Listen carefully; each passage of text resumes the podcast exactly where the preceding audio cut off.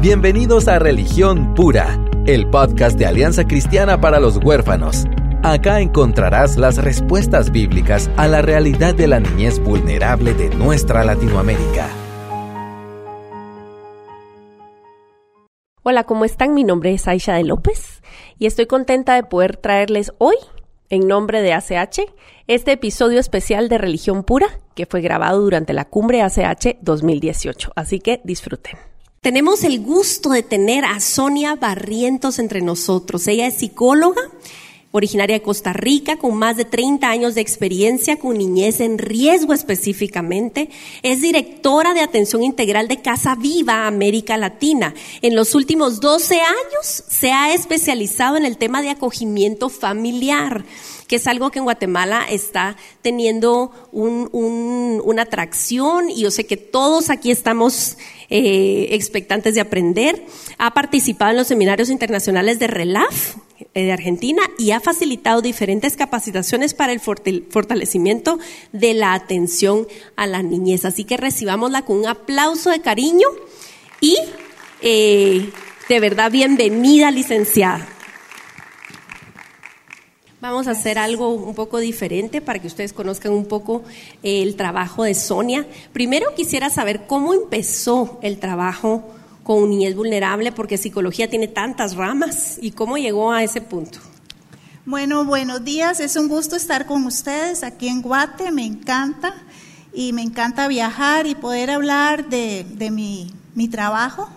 Es algo para mí este, muy, muy, muy bonito. Pues bueno, hace bastante tiempo ya Dios me llamó a trabajar con niñez en riesgo. Comencé a trabajar en una guardería y en un hogar para niños eh, que se llama Roble Alto en Costa Rica. Es un ministerio cristiano muy bueno. Y ahí estuve trabajando por 20 años. Luego salí de ahí porque sentí que ya era el tiempo de salir y me puse a trabajar con una fundación que trabajaba abuso sexual en niños también. Y de ahí Dios me llamó a trabajar ya en acogimiento familiar, que tengo 13 años en trabajar en eso. Eh, sé que hay muchos temas relevantes, pero quisiéramos hoy enfocarnos en algo muy central y una preocupación muy grande que compartimos, creo que la mayoría de los que estamos aquí, es el tema del apego. Sabemos eh, que es algo elemental para el desarrollo, pero quizás pudiéramos refrescar qué es apego y cómo se produce. Sí, bueno, Dios nos hizo en, en relación. Y ahora me gustó mucho cuando vos hablabas de, en la oración de que Dios es sumamente personal. Y es esa la idea, o sea, la idea es que no solo es Dios personal, sino la idea es que el niño crezca en esa relación personal con dos adultos. Así lo concibió Dios. Aunque sea, ¿verdad? A veces no ocurre que sean dos adultos, pero por lo menos una persona que logre enamorarse de ese niño. Hay autores que hablan de esto como una burbuja, una burbuja de amor y aceptación. Entonces, en esa relación es que se da la conexión, la vinculación, el apego. Y es algo que tiene que darse en los primeros años de la vida de una persona. Cuando no ocurre eso hay muchos problemas. Pero la idea es esa, es que se dé ese amalgama, ese apego, ese enamoramiento entre un adulto y el niño o niña. Yo, este, a partir de aprender más acerca de trauma infantil, he llegado a apreciar, a atesorar la dinámica natural entre una madre y su recién nacido o un bebé o un niño pequeño me enamora ver eso, en especial cuando uno va, por ejemplo, en, una iglesia o en un centro comercial y llevan al bebé en un carruaje y el bebé, este, uno se acerca un poquito y dice bebé y cuando ya tienen mm, capacidad de sentarse solitos, siempre, fíjense bien, siempre hacen esto. Y voltean a ver a la mamá para como decir, vamos a chequear, esta persona está bien o no. Fíjense bien, cuando uno se acerca a un bebé, un extraño, y este bebé tiene apego, él voltea a ver. Ese tipo de ritmo se produce en ese contexto de familia y en ese ritmo que nosotros ni nos damos cuenta que sucede. Sabemos entonces que el reto enorme para niñez vulnerable y para los que responden a la necesidad es proveer ese apego. ¿Cuál es el cuadro ideal cuando entonces hay un rompimiento con la familia de origen? ¿Cuál es un escenario ideal y cuáles son alternativas que es la realidad de nuestro contexto? ¿Cuáles son las alternativas para cuidar que ese apego se logre dar? Sí. Porque, bueno, otra cosa importantísima es que gracias a Dios ese apego, esa vinculación es transferible. Eso me parece que es un concepto muy importante, porque si el niño tuvo esa vinculación, puede después en otro tipo de relaciones eh, tener esa conexión, esa vinculación. Incluso hay otro autor que me gusta mucho que habla de la capacidad de seducción que tiene el niño de ir, ¿verdad? Si, si se, no se logró la, mantenerse en esa familia, puede ir a seducir a otra persona. Es una palabra fuerte, ¿verdad? Suena fuerte, pero en el contexto del libro imagino que él explica mucho más a qué se refiere, ¿verdad? En el sentido de ese, de ir a, a, poder establecer esa conexión con el otro. Él, él le llama así, ¿verdad? En un término positivo. Sí, entonces este es cuando nosotros recibimos el niño, no sabemos si se dio una vinculación previa o no. Por lo tanto, nosotros tenemos que apostar a que el niño tiene la capacidad de poderse volver a conectar con esa persona. Pero necesita ese adulto que se comprometa con el niño, porque la, la iniciativa proviene del adulto. O sea, el niño está digamos, abierto a esa relación. Pero el, adulto es el que debe de dar ese primer paso para poder eh, darse la vinculación. Y tiene que ser un enamoramiento genuino, porque no es así como que, ah, sí, voy a atender y voy a conectarme con ese niño a nivel racional, porque el niño lo capta. Entonces sí necesita hacerlo como como desde adentro, desde las entrañas. Ah, hay dos observaciones que puedo hacer aquí. Es una, sin que haya un historial de apego saludable, es imposible que haya apego en el futuro. Por lo cual queremos que el niño tenga un apego saludable para poder entablar relaciones saludables más adelante, sin ese primer apego. Y luego no lo puedo transferir luego cuando sea amiga, cuando sea eh, hermana, cuando sea esposa, cuando sea alumna, qué sé yo, no lo puedo transferir. Entonces eso es algo muy importante y básico, no es opcional para poder funcionar como seres humanos. Y lo otro es que noten cómo todo grita acerca de nuestro creador. Porque si no es el adulto el que inicia y el que persiste, el que decide, yo voy a, a, em, comprometerme con amar a este niño, porque me encanta cuando tú también dijiste que se enamore del niño. La Biblia también usa palabras así. Y también la palabra dice que el Señor nos amó a nosotros primero. Es una figura de Dios hacia nosotros. Entonces, los que somos del pueblo del Señor sabemos identificar estas cosas y tenemos el recurso de la oración. No siempre van a estar los sentimientos, pero si está la decisión y la obediencia, podemos pasar esos parches difíciles. Yo como mamá adoptiva lo he pasado y, y la oración ha sido clave y verme yo a través de la escritura, decir, yo fui como mi hija, yo fui como mi nena, yo fui como mi hijo. Entonces, eso me ha ayudado a procesarlo, ¿verdad? ¿Cómo podemos hacer entonces eh, los cuidadores para, ahí sí que administrar nuestro corazón en ese sentido? Sí, bueno, eh, realmente nosotros tenemos que estar muy cerca de Dios para que sea a través del amor de Dios que pueda fluir, ¿verdad? Esta, esta aceptación y este amor. Porque tampoco es un amor, ¿verdad? Como de dejar que el niño haga lo que quiera. No, es, es interesante esto porque es, es una, una, un balance entre este amor y aceptación al niño y la necesidad de estructura y control que ese niño tiene. Porque dentro de ese apego requiere eso, ¿verdad? Requiere también una, una, como les digo, una burbuja, una estructura, un control ahí que le va a dar, le va a dar mucha seguridad a ese niño en su desarrollo. Y también que hay que entender también que, de acuerdo a algunos autores, hay una, una edad para que esto se dé. Y si pasa esa edad, no, no se va a dar esto. Sin embargo, este, hemos visto, ¿verdad?, que Dios tiene otros planes. Y hemos visto ahí en donde yo trabajo, en Casa Viva se llama, en Costa Rica, hemos visto niños que han llegado a una familia de acogimiento de 7, 8 años y por ese amor y esa, ese compromiso y ese enamoramiento hacia ese niño, el niño ha podido este, salir adelante y desarrollarse muy bien. Gracias a, todo el respaldo de esa familia, que es el amor de Dios a través de, esa persona, porque esto del amor de Dios no está como allá muy abstracto, exacto, flotando, sino que tiene que darse en un vínculo, en una relación con una persona de carne y hueso, ¿verdad?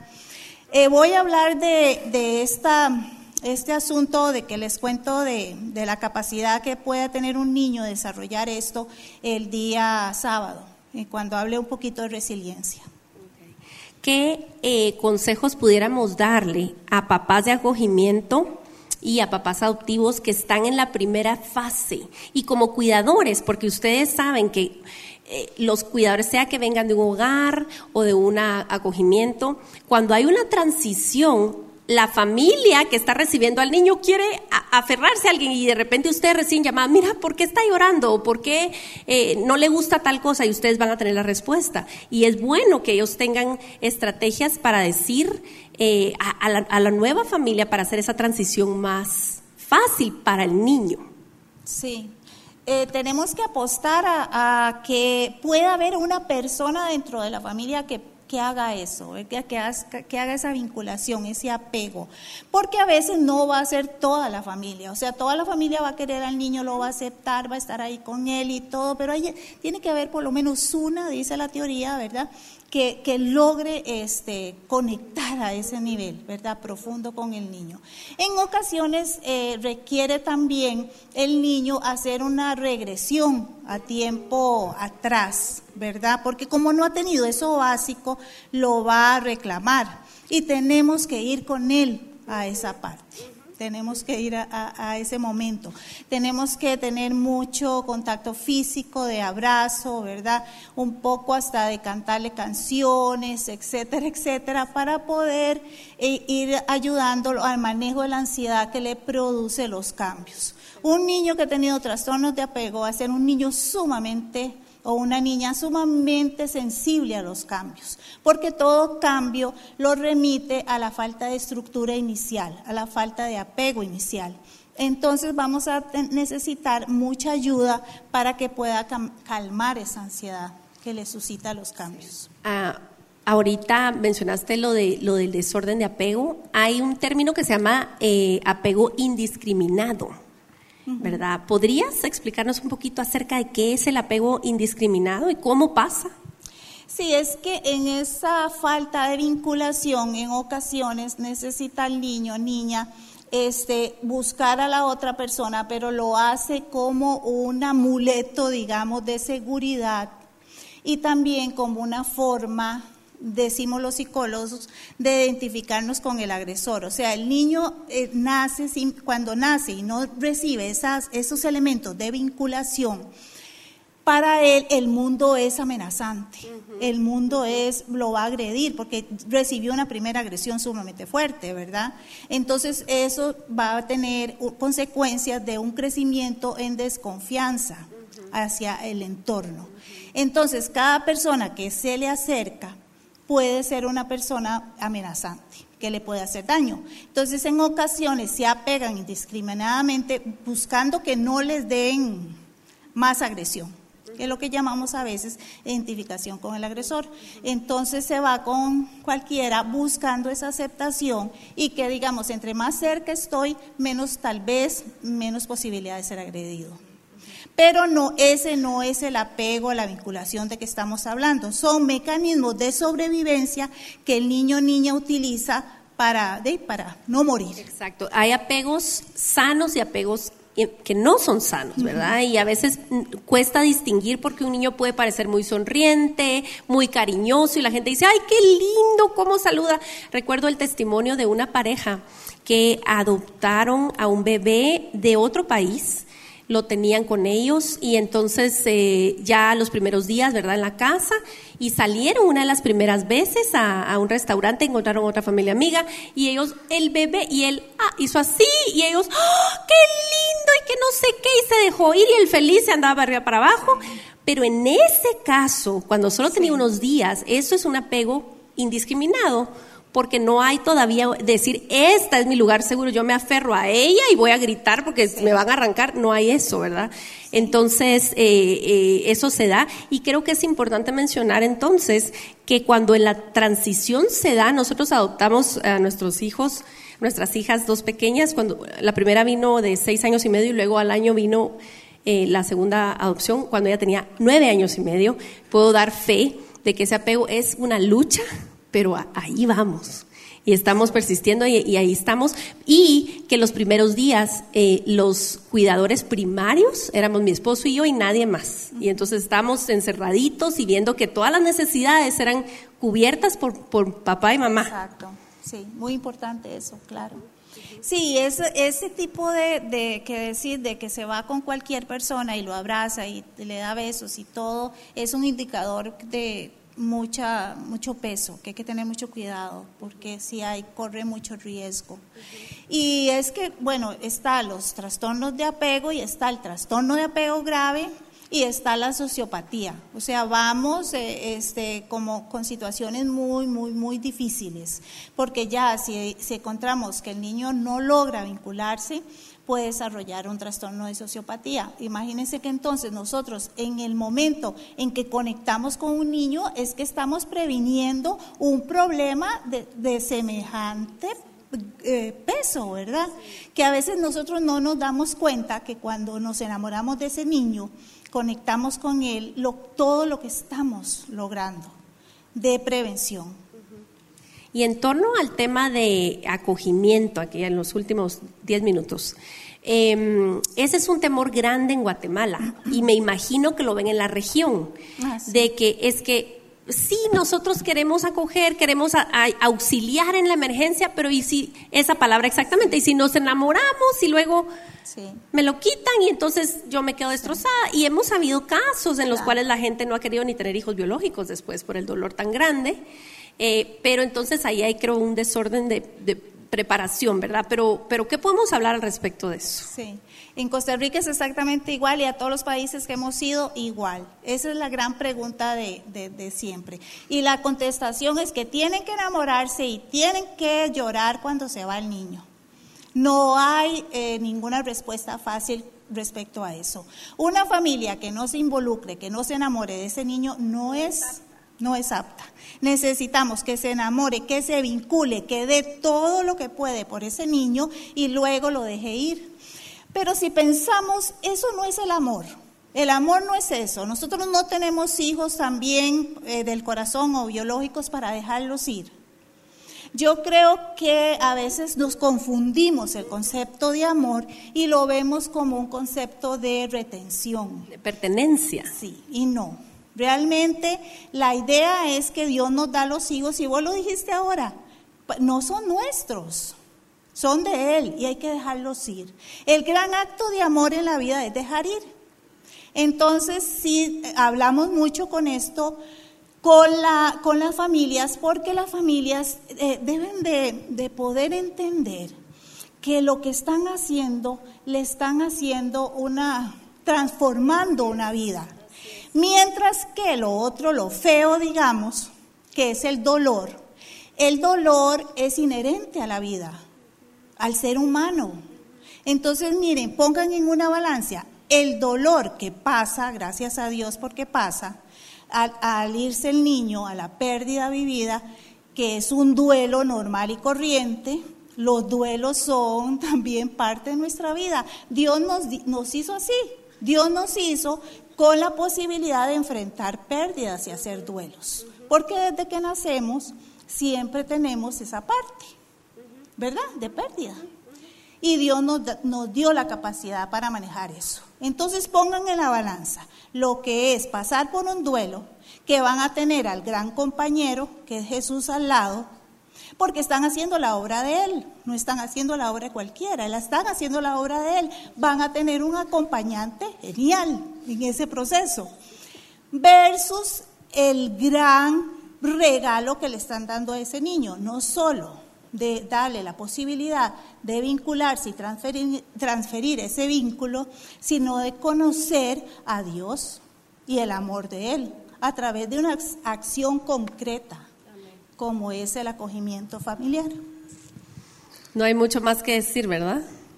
De verdad, más claro que el agua. Pero vamos a seguir hablando de todos estos temas durante el resto de, sesiones. Vamos a tener un panel con tres familias eh, que, que, tienen que lidiar con, el, con apegarse y con soltar y todo tenemos que pasar. Y mire, si usted cree que su hijo es suyo, espérese que se case. Nomás, ahí se la dejo. Pero eh, el asunto es Vamos a tener un panel con tres familias, una familia de mentoreo, una familia de acogimiento, una familia por adopción.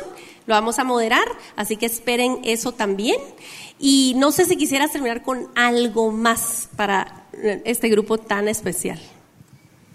Que también en cuanto a cuando hacemos esa vinculación, ese enamoramiento, también vamos a trabajar mucho en sentimientos, porque el niño que no es vinculado, que no ha estado apegado, no logra profundizar en quién es él y en poder identificar sus propios eh, sentimientos y por ende no logra identificar los sentimientos en el otro. Entonces también qué importante que nosotros podamos ayudar a esta persona en esa área, porque va a poder desarrollar la capacidad empática, o sea, la capacidad de poder, poder ponerse en el lugar del otro que le va a ayudar mucho en sus relaciones interpersonales después, en la capacidad de tener una relación de pareja y poder tener un desarrollo de una vida muchísimo más abundante como Dios quiere, ¿verdad? Para cada uno de nosotros. Entonces también vean que son muchos elementos alrededor de ese apego, de esa vinculación que el niño va a establecer con algunas personas. Muchas gracias, Sonia. Con mucho gusto. ¿Se quedaron picados para los talleres? Esperamos que sí.